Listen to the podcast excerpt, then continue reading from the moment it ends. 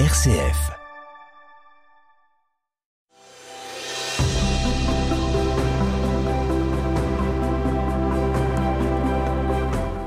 Bonjour à toutes et à tous. Aujourd'hui, les Lumières du Nord vous emmènent jusqu'à Jérusalem avec les premiers, tout premiers pèlerins de Flandre. Lumière du Nord, frère Rémi Valéjo. Je vous invite aujourd'hui à un voyage jusqu'à Jérusalem avec les tout premiers pèlerins de Flandre. Les connaissez-vous? Nous allons apprendre ensemble à les connaître, à les énumérer et les suivre dans leur pérégrination. En fait, depuis le haut Moyen Âge, puis au temps des croisades et du royaume latin de Jérusalem, c'est-à-dire entre 1096 et 1291, la sainte cité de Jérusalem, la Terre sainte et les contrées d'Orient exercent un très fort pouvoir d'extrait, un très fort pouvoir d'attraction, voire de fascination, sur les hommes des pays du Nord, hommes d'aventure, hommes de pénitence, hommes de prière et hommes de dévotion. Le tout premier pèlerin flamand de Terre Sainte s'appelle, devinez-le, Popon de Stavelot. Popon de Stavelot, euh, qui est né vers 978 et mort en 1048.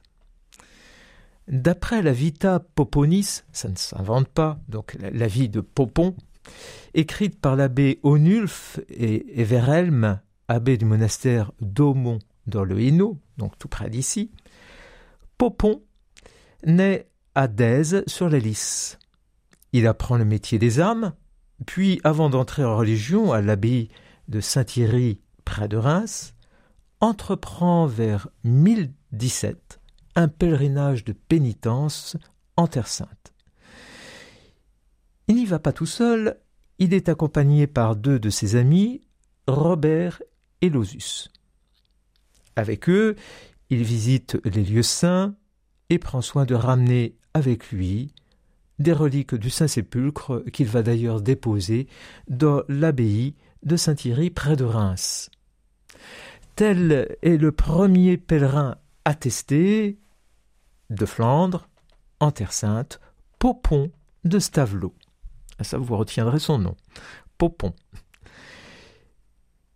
Ensuite, bien avant les croisades, Thierry III, comte de Frise occidentale, qui est né vers 980 est mort en 1039, qui est d'ailleurs apparenté à l'empereur Henri II, qu'il ose affronter avec succès à la bataille de Vlardingen, fait lui aussi un pèlerinage de pénitence en Terre Sainte. Son initiative marque son entourage au point qu'il est, dès sa mort, appelé Dirk van Jérusalem, Thierry de Jérusalem non pas qu'il était prince de Jérusalem, empereur de Jérusalem ou roi de Jérusalem comme le furent par la suite nos croisés, non, c'est en souvenir de son voyage, de sa pérégrination, de son pèlerinage, qui a marqué son temps au point qu'on l'appelle Dirk von Jérusalem. En 1054, donc quelque temps après le voyage de Thierry III comte de Frise, en 1054, selon la Vita Sancti Liberti consignée par Raoul du Saint-Sépulcre, Liébert, évêque de Cambrai, il est né vers 1010 et mort vers 1076, donc Liébert, évêque de Cambrai, prend la décision de s'acheminer avec des, dit le texte, centaines de pieux fidèles, clercs, religieux et laïcs, jusqu'à Jérusalem pour y vénérer les lieux saints et plus particulièrement le tombeau du Christ. Car effectivement, vous le savez, quand on va à Jérusalem, c'est précisément pour se recueillir sur le tombeau du Christ, la même où il a été déposé, la même où il est ressuscité. Alors on connaît cette pérégrination donc euh, de Liebert évêque de Cambrai grâce à cette Vita Sancti Liberti, cette vie de Saint Liebert, et je ne peux m'empêcher de vous citer un petit extrait de ce texte. le digne évêque conçut par un mouvement profond de son esprit le désir de voyer à Jérusalem, non pas pour voir les palais de la cité, mais pour embrasser les allées jadis foulées par les pieds de Jésus. Il croyait que ce serait vraiment une chose bénie que d'adorer en esprit, avec les bergers, l'enfant Christ gémissant, de célébrer dans l'église du Golgotha les sacrements de la passion bénie du Christ, de déplorer sa mort avec les saintes femmes au tombeau, de se laver complètement avec les larmes d'une sainte piété, et de suivre avec dévotion jusque sur le mont des Oliviers et au-dessus des cieux le Christ ascendant avec Marie, sa mère, et les apôtres bienheureux. Tel est le texte de la Vita Sancti Liberti évoquant le souhait de saint Hébert, évêque de Cambrai, de partir à Jérusalem et d'y faire ses dévotions. Cependant, les aléas du voyage ne permettent pas à Liébert et à ses compagnons d'aller au-delà de l'île de Chypre. Tempête, navigation difficile, et puis la peur, effectivement, des Seljoukides qui ont envahi le Proche-Orient.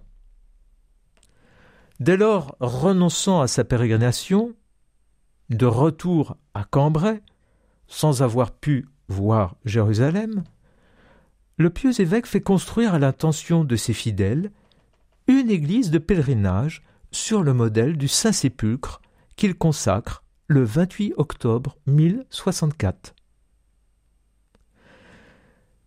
Grâce à la création d'une topographie spirituelle, calquée sur les descriptions de Terre Sainte qui effectivement permettent à Saint Libert d'imaginer les lieux qu'il n'a pas visités, plusieurs lieux dits, autour de Cambrai, suppléent aux lieux saints. Ainsi, le Rio Saint-Géry, au pied du sanctuaire cambrésien, le mont des Bœufs et son verger tiennent lieu du torrent du Cédron, du mont des Oliviers et du jardin de Gethsémanie. Quant à l'église elle-même, construite par Saint Liébert, elle perpétue le souvenir de tombeaux avec un espace à plan centré, à l'image de la basilique de Jérusalem, autour du tombeau du Christ, et avec un modèle de ce tombeau, les pèlerins dès lors peuvent se recueillir, méditer sur la mort et la résurrection du Christ, accomplir d'une certaine manière leur pèlerinage sans se rendre jusqu'en Terre sainte. C'est vrai pour tous, mais c'est vrai en particulier pour ceux qui n'ont absolument pas les moyens, en ces époques, d'aller jusqu'à Jérusalem. Effectivement, nous reverrons cette question un peu plus tard avec un pèlerin de Douai, marchand de draps à Douai, qui au XIVe siècle accomplit son pèlerinage à Jérusalem, un pèlerinage qui dure neuf mois, pour deux semaines in situ, et qui coûte effectivement une fortune. Alors, a fortiori au Moyen Âge, peu de gens peuvent aller à Jérusalem, et l'évêque de Cambrai, vous comprenez, leur offre la possibilité d'accomplir leur pèlerinage dit de pénitence au Moyen Âge, sans aller jusqu'au bout du monde, mais tout simplement à la porte de chez eux, à Cambrai. Alors aujourd'hui, il ne reste plus d'éléments architecturaux, de vestiges qui permettent de rendre compte de ces lieux qui remémorent Jérusalem, car l'abbaye fut reconstruite au XVIIIe siècle. Et puis, ultérieurement, avec la Révolution française, même les bâtiments de l'abbaye ont disparu. Il ne reste plus rien, mais vous pouvez voir à Cambrai quelques peintures qui évoquent cet espace, ce lieu de pèlerinage pour tout à chacun. Ainsi, alors que dans les pays du Nord, comme dans d'autres contrées d'Europe, les fidèles peuvent se recueillir dans des églises construites à l'image du Saint-Sépulcre, la Terre sainte demeure le lieu où il convient néanmoins de se rendre. tout au moins pour ceux qui en ont la force, pour ceux qui en ont le courage, et pour ceux surtout qui ont d'importants moyens financiers. Tout comme Robert, comte de Flandre, dit Robert le Frison, qui est né en 1035 et mort en 1093, qui se rend à Jérusalem en 1095, l'année même où le pape Urbain II prêche la croisade à Clermont-Ferrand. Au lendemain de la prise de Jérusalem par les croisés, souvenez-vous de vos souvenirs d'histoire euh, avec Godefroy de Bouillon, en 1099 c'est la prise de Jérusalem et l'instauration du royaume latin de Jérusalem, dont Baudouin, comte de Boulogne, né en 1065 et mort en 1118, est le premier souverain. Donc au lendemain de cette prise de Jérusalem, les pèlerins affluent en Terre sainte, tous accueillis par des ordres hospitaliers, comme l'ordre de Saint Jean de Jérusalem. Cependant, avec la chute de Saint Jean d'Acre, qui en 1291 marque la fin de ce royaume latin de Jérusalem, le voyage en Orient qui avait été facilité par les croisés devient de plus en plus périlleux en domaine ottoman, turc, où il faut effectivement être accompagné par des franciscains, accompagné par des ordres hospitaliers, et même effectivement par des nations telles Venise, qui a la main mise sur les questions de navigation en Méditerranée. Ainsi, grâce à la protection de la République de Venise, les armateurs de ce qu'on appelle la Sérénissime ne cessent d'acheminer ceux qui le désirent jusqu'en Terre Sainte, laquelle n'est plus seulement une terre de pérégrination où par geste de pure pénitence l'homme cherche à obtenir son salut, mais une terre de négoce et de commerce où le marchand tente d'élargir ses sphères d'influence. C'est le cas de notre bon marchand de Douai, dont je vous rappellerai son voyage dans quelques épisodes prochains, au XIVe et XVe siècle. Et, je vous assure, son récit n'est pas piqué des hannetons. Ainsi, tout le monde travaille à son enrichissement économique et tente d'affermir son pouvoir politique au gré d'un pèlerinage en Terre sainte. La pénitence est encore là, mais elle est un peu reléguée. Néanmoins, soyons clairs, beaucoup de pèlerins prennent le chemin laborieusement et ramènent des reliques et des souvenirs euh, qu'ils comptent avec émotion de leur présence sur les lieux de la naissance, de la mort, de la résurrection, de l'ascension de notre Seigneur Jésus-Christ, là où ils ont vesté des larmes, et le souvenir de ces lieux inspire à ceux qui ne peuvent y aller une pérégrination intérieure, un voyage intérieur où Dieu se rencontre au plus intime de soi. Alors là, ce sera un autre épisode, mes chers amis, de Lumière du Nord, quand les peintres sur la base de ces récits de pèlerinage, voire même de dessins qui ont été réalisés lors de ces pèlerinages, vont créer des tableaux où l'homme de prière ou la femme de prière peut voir, plus qu'imaginer, ces lieux dits de Jérusalem, de Bethléem, de Nazareth, au gré de l'imagination fertile d'un peintre, et donc de rentrer en prière pour rencontrer Jésus, non pas seulement d'une manière abstraite, mais très sensible sur les lieux où lui-même a vécu.